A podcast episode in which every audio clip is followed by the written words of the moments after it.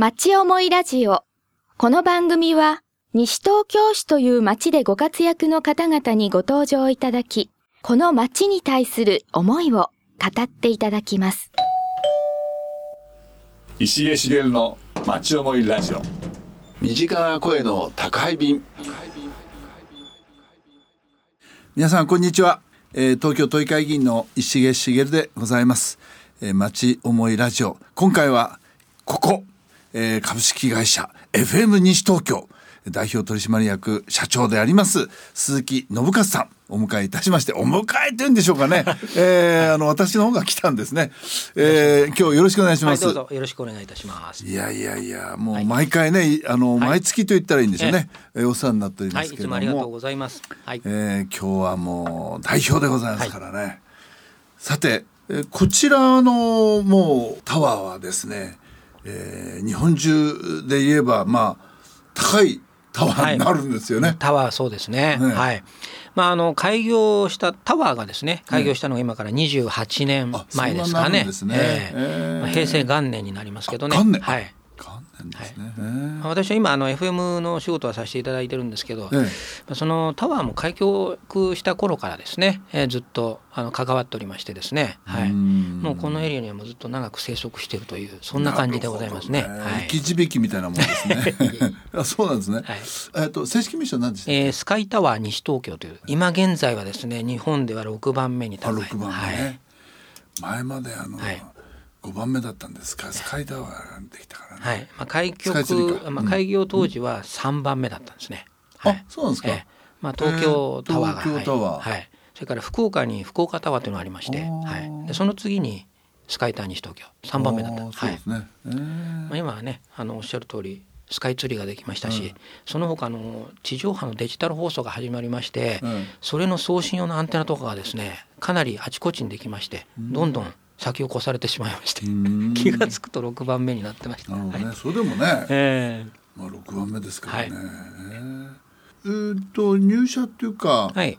はい。つ頃えーは平成元年ですね。じゃあ同えじなんですねえタワーは、えー元年の6月で私も同じ時期に最初から関わっておりまして、はい。ねあそうですえね、あのこの FM はその最初ができたんですか？えー、と FM はですね、タワーができて10年後に、はい、こちら開局しましてですね、ええはい、こちらはあですからまあ今年、まあ、18年で丸々19年目に今度迎えるところですね。はい、そうですか。えこう青梅街道ね、まあまあど,、ね。どっからこう見るとね、ん。タワーがえはい、えー目立ちますね。目立ちますね。そうですね。はい。色が夜こうはい。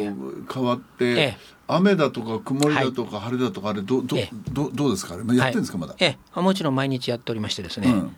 まあ、あの天気がいい、まあ、晴れの日は、明日が晴れの日は。はい、これは紫色ですね。紫ですね。はい。それと曇りはですね緑です。はい。曇り緑。はい。はい、それと雨の日が、えー水色ですね。はい。水色ね。これに変わってます。はい。この花この色の話はええ。皆さん知ってるんでしょか、ね？そううですね。割とはい。あの皆さんご覧になってますのでね。うん。はい。お問い合わせもありますし、うん、まあホームページのサイトでご覧になったりとかですね。いろいろされてますので、はい。これいいですよね。なんかこう、はい。うん、明日ええ。えーどういう天気だろうっていうね、うん。まあ、じゃ若干複雑なねあの曇りのち晴れとかね。そうですね。あ雨はい。雨のち曇りとか、若干そういうところにはこう難しさがねそうですね。えはい。ーまあ雪の日はね白く白とかいろいろリクエストあるんですけど、あなかなかそれ雪の日もね難しいところ、はい、ございますけどね。なはいる。ほどね、うんまあ、1年に数回ですね、ええ特別カラーを施しましてですね、は例えばまあ今クリスマスの時期ですので、ええ今ちょうどあのクリスマスカラーに変えてるところなんですよ。あそうですか、はい。そうすると、はい。天気予報はダメってことえですね。天気予報の代わりにクリスマスツリーのようなイメージのカラーをしましたり、えはい。え、あとまあお正月はあゴールドカラーにしたりですね。ゴールドカラー。はい。まあ、いろいろまあバリエーションは時折変えていると。それ、電球の玉なんですか？それなんか、はい。まあ、今ど流行りの LED ですね。LED はい。でええはい。それをこの例えば赤を押すとみんな赤がパッてつくわけそうですね。はい。でいろんな色にこう混ぜてですねカラーリングできますので。で電球、はい。普通の一個の電球で色がこうなんか一個一個か変わるってことですね？そうですね。はい。別にまこの玉の赤だだけをつけるってことじゃないんですね？あそうですね。はい。まあ一つ一ついろいろ色が出るまあ装置がついてますので、はい。まあ。何色ぐらい出てるんですかね？えーもうあの組み合わせ自体はそれこそまあ4,000うん何十万通りという、えーまあカラーリングがねあの濃淡含めてあのできますので、はい。すごいですね。まあその他にはあの毎生時まああの0時まあ0分時時報ですね。え時報を毎回やってましてですね、えーその時間をお知らせする点滅をしたりとかですね、まあ、いろんなこう表示をしていると。あ、そうなんですね。なかなかそこまで気が付く方がですねあまりいらっしゃらないんですけどねねええそんなこともやってると。まあ鈴木さんあの生まれは？はいえー、と生まれもですねこの西東京市なんですあよ。、そうですか。はいどこですか？えー、と西東京市は向こう大町ですね。はいまあ、私が生まれた頃はまだ北多摩郡田無町というところで、あ、そうですよね。はい私も、えー、保谷町ですもんね。はい目の前が宝谷新町でございましてねちょうど、まあ、当時の田無の一番南の外れのところぐらいのところでしょうかね。えーっと石川島ハリー今。あの近くですね。はい。ですかねえええーはい。まあ以前下向こう台と言われていたところですかね。はい。そうですか。はい。なんでずっとこのエリアにあ、まあ関わってましてですね。はい。じゃあもう本当にえー地域もそうだし仕事もそうですね。へーえーここで生まれて、はい。えー他は行ってないですか？そうですね。まああの今はあの住まいがですね、あの近くの清瀬に変わってしまったんですけども、はい。そうですかええそれまではずっと西東京市に。はい。で、まあ高校とかあー大学とかっていうのははいどどんな感じのですか？はいまあ、あの子供の頃からですね、あのなぜかですねラジオとかですね、あの無線電波関係ですね、これにどういうわけか目覚めてしまいましてですね、はい、それ以降い電波まだに少年みたいな。電波少年ですねまさにね、はい、ちょっと危ない気がしますけどもね、えーそうですか。ええ。あの父親に昔あの真空管のラジオをですね、はい、うちの兄貴ええ。兄がそうでしたよ。あやはりそうですか。ええもうラジオ作っちゃね。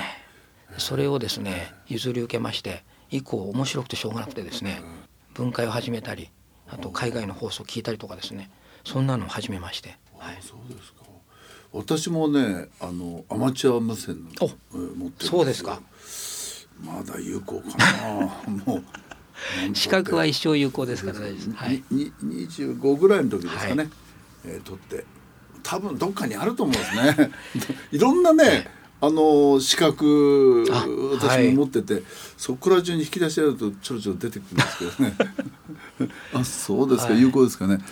ただあれ機械がないとね、まあそうですね、ん。はい。まあ、作るか、まあ、もしくはこ購入するかで、はい。うちの近所でねすっごいね、はい。凝っててもう高いのね。はい。もう鉄筋でこんなの作ってはい。ね、あれどこまで飛ぶんだろうななんて思いながらねまあ、おそらくそういう方は、あの海外まで、ね。えー飛ばしている方だと思いますね。えーはい。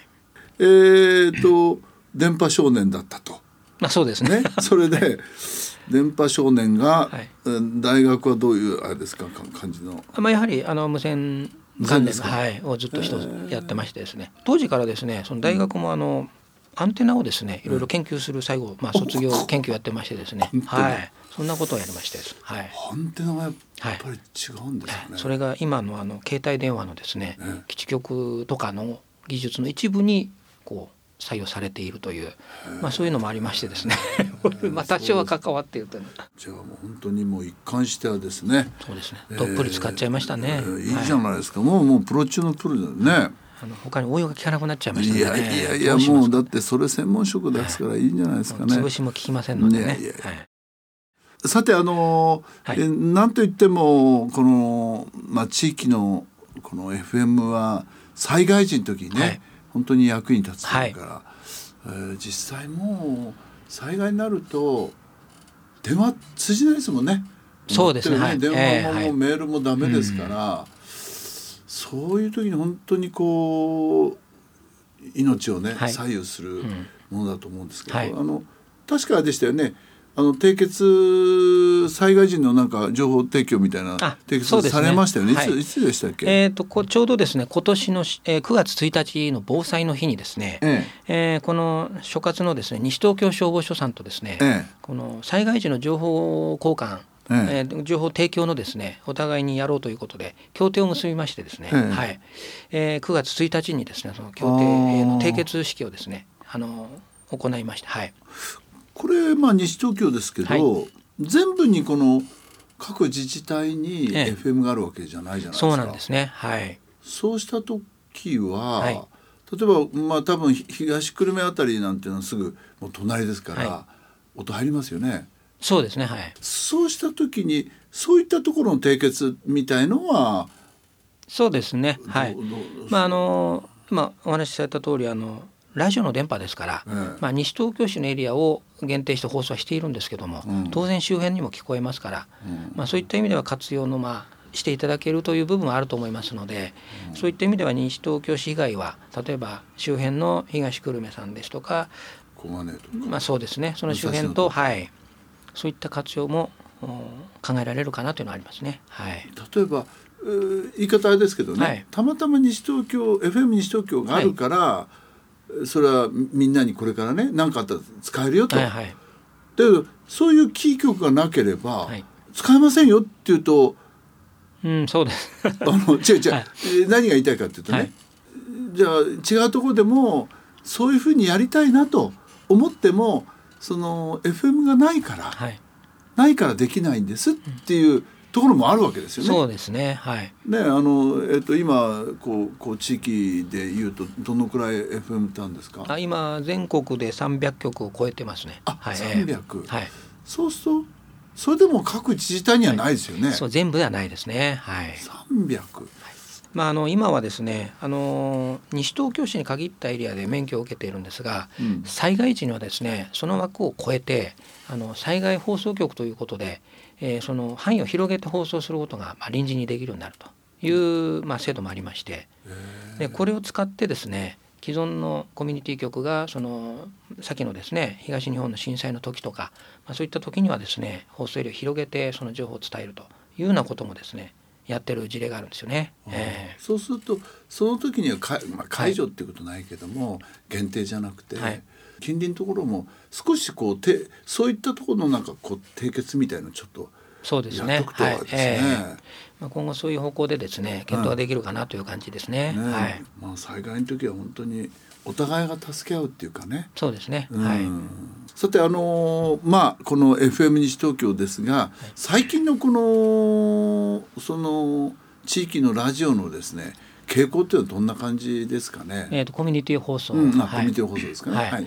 まあ、今あの話の中だとその防災に関して各自治体がですねえー力を入れてきてますのでその流れで開局をするところが結構多くて、あはい、そういう背景で。えーはい、それが非常に多くなってますね。はいまあ、5年前のその東日本の震災ですとか、うんうんうんまあ、先日あった熊本ですとか、うんうんあとさらにはあの茨城県の水害といろいろありましてですね、うん災害が本当に多くなってきまして、んでこれを危惧する自治体さんが多くなってですね地域のまあ活力を使ってこういったコミュニティ放送局を立ち上げるという事例がすごく多くなってきてるんですね。え背景がなんですね。そっち側からの背え景のがかなり多いですね今はね。はい。それはもう結局開局しても、えー民間なわけですよね。えー民間のケースとあと NPO でですね、ええやられてるケースもあったりあとは自治体があの出資をした、まあ、三セク方式にされてたりとかですね、そういった事例が結構ありますね。はいですね。えまあなかなかだけどコミュニティもーはい。ねえ経営そのものはね、はい結構大変だと思いますけどね。うんまあ、なかなかそのあたりは各局はしのぎを削ってると。あね。まあ私でももちろんそうなんですが、うん。はい。まあ、にしてもやはりその放送局のですね、ええ。あの意義がですねこの地域のためにとうん。いうようなところがありますので、うん。うん。まあ普段からその皆さんとつながりを持って、うん。うん。えー協力していただきながらですね、まあ、なんとかやってるとうん。いう状況ですかね。はい。大切ですよね、はい。まあだから私もまあちょっと一応こう似合ってるかもしれないけども、こう聞いてるえーねリスナーさんも、えー思いとしてはね、えーぜひ頑張ってほしいとそうですね。ことはあると思うんですよね。えーなんかその大学ではですか、はい。なんかクラブっていうかええ。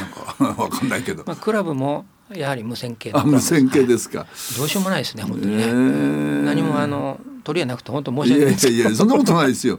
それはそれでほら一本筋が通ってはていいと思いますよ。うん。えーまあクラブはまあ一応無線のクラブなので、うんまあそれなりの好きな人間集まるんですけど、んまああのどどういうことをやるんですか？え。活動はほとんど普段はですね、うん何をやったんですかね。例えばほらなんかあの、はいどっか違う無線のとこにえアナウンサーの格好しちゃって なんかやるとか、まあはい。どどどうなんですかね。まあ、あの普通の運動系はあの試合とかがあって、うん。それに流れていくというのもあるんですけど、うん。無線もですね試合ではないんですけど短期間のうちにそのまあ更新をする曲数を、まあ、競うとかそういう、まあ、競技がありましてですね。でこれは国内のみならず世界レベルであの開催されてましてですね。うんで私が現役の時に、まあ、優勝まではいかなかったんですけど、えー世界で2番目にあのすごいじゃないですか。なるランキングに行ったことが一度ありましてですね。すごはいいじゃないですか。この時はあの大学側から表彰していただきまして。金一封とか そんなことはないおですか？金は出なかったんですけどね、はい、うん。そんな思い出ありますけどもね、うん。はい、唯一それですかね。活動。あとはなんかお酒を飲んだりしてただけかもしれませんけど。そうですか。楽しいクラブでしたけどね、えーこのやはり何と言っても切っても切れないのは、はい。えー行政とのねそうですね。はい。えーまあ、つながりだと思うんですが、当然先ほど言った、はい。あーえーまあ、消防消防との対決とか、多分東京都とかね。はい。それから、まあ、警察とかね、はい。まあ、いろいろあえどうですか？絡みとしてい。ろいろ。あの当然あのまあ当然元市役所ね。ええ西東京市市、は。い。うん。とはあのしっかりと連携を組んでおりまして、うん。やはり同じように防災協定を結んでいるというところがございます。でまあそればかりではなくてですね、まあ、我々はその西東京市をどうやってアピール PR していくかというようなところもありますので、まあ、そういった意味ではあの広報のご担当の方ですとかそういった方とのつながりもありまして、えーまあ、いろんな形でその市全体をこううん。あの広告宣伝していくというような役割も持っておりますので、はい。まあ、いろんな部署にはお邪魔をしていると、うん。はい。うん、つながりを持たせていただいているというところですね。はい、宣伝というか周知をする場合ねいろんな、はい。まあ紙媒体だとかね、はい。それからまあ、えーテレビみたいなね、はい。映像媒体だとか、まあ、こうやって耳でね、えー媒体、この聞いてる人たちのい今はちょっと分かんないですけども、えーこう、ね、年齢層的にはどどんな感じなんですか？例えば、えー、10代20代30代、あはいえー一番よく聞いてるのがどうもそうですね、まあ、年齢層的にはちょっと高いかもしれませんね。高いですかえーはい。まあね、私たちの頃時代、まあ、若い頃はねラジオを聞く人結構多かったんですけど今そういった人たちはほとんどネットに行ってますので、えーなるほど。ね、はい。若い人たちは、ええあそっち傾向ですかね。まあ、ラジオは比較的年齢層の高い方々がお聞きになってるのが多いかと思いますね。はい、そうですか。えあのーまあ家内工業みたいなね、はい。えーそうなんです。はい。やってて、ええうん。まあ、テレビと違ってあの聞きながらいろんな作業ができますので、そうですよね。そういうのがラジオの良さでもありますよね。ええあの目をそっちの方にやってると、手がね狂っちゃって、ね。えーはい。間違ったり、えええー失敗したりっていうね、ことがいっぱいあるだろうええと思うんですけど、はい、この辺のタクシーなんかね、はい。聞いてそうな気がするけども、そうですね。はい。うん、まあ、タクシー会社さん市内にもありますので、うん。えーご協力いただきましてですね、うん。あのできればその FM 西東京を聞いていただくというようなことでお願いをしているところでございますけどね。はい。なるほどね、はい。まあそんなにね、はい東京から大阪とかね西東京から大阪とか、広島ってことはないだろうからね、え割と電波のね、はい。聞ける範囲ぐらいのところでこうぐるぐる動いてる感じがね。また車のラジオは非常にあのよく聞こえますので、かなり広範囲であのえ聞こえることができますので、で地域の限定した交通情報ななども流してますので、はい、タクシーのドライバーさんには非常に情報としては、はい、うん。いいのかもしれませんね。うん。はい、ねお客さん乗っけた時ね、はい、えーまあ、情報をえ提供はい。できることもあえりますよね。はい、なんか話してる中でね、ええ。えー。まあこの地域のネタをねいろいろと取り上げてますので、えーはい。そうですよね、ええ。うん。この長い間のおこの仕事をされてきて、えーいやよかったなっていうか印象深いものってどうですか、うん。まああのまあ、私自身はあのまあ、去年ぐらいからのあえー関わりなんですけどね。はい。ただやはりあのラジオ聞いてますよっていうね、うんあのお言葉が一番嬉しいですよね。これね。うんはい。うんえーやはりあの前回のその東日本の震災の時にもですね、ええええ当然あの緊急の放送を入れてですね、それ以降情報を伝えてたわけなんですが、まあこういった情報をお聞きになって助かったっていうね、いろんなあの情報が入ってきてよかったっていうありがたいお言葉いただきますので、ですね。これは本当に励みになりますよね。そういうおまあ言葉ね。はい。が一番思うのはですね、はい。選挙速報あございましてねそれもこれがね、はい。もう F だからもう F 西東京ね、はい。つけてなんとか、えー500なんとか500とかね、なんとか700とか、えー。まあ、もう開票情報はそのままあの中継で入ってますので、ねえ。はい、これリアルタイムにどんどんおリア伝えすると、ルタイムではい。ね、えーつけちゃいますね。はい。その辺でもあの非常にねあの選挙時は、えーはい、いやいやいやもごうね利用いただいてます。ドキドキしながらね そうですね。あのもう緊張しながらね、えー聞いてますけどね。うん。石毛茂の町思いラジオ。身近な声の宅配便。まああのこれからのね、はい。えー FM 西東京のまああーまあ抱負っていうか、はいえーそれどうでしょうか？そうですね、まあ、あの今までこう長いこと放送させていただきましたけども、まあ、今までにこう地域の皆さんとのしっかりとつながりがありますのでこれら生かしましてですねやはり、えーこの地域のためにですね必要なまあラジオ局ということで、まあ、今後も継続して、えー放送ができるようにこれ注力するのが一番かなというところでございますね。はい、えー今日は本当にまあありがとうございました。いろいろありがとうございました。またよろしくお願いしまはい、よろしす。くお願いします。ありがとうございます。お楽しみいただけましたでしょうか？町思いラジオ。この番組は、ポッドキャストからもお聞きいただけます。番組では放送しきれなかった部分までお楽しみいただけます。詳しくは、FM 西東京、または、町思いラジオで検索してください。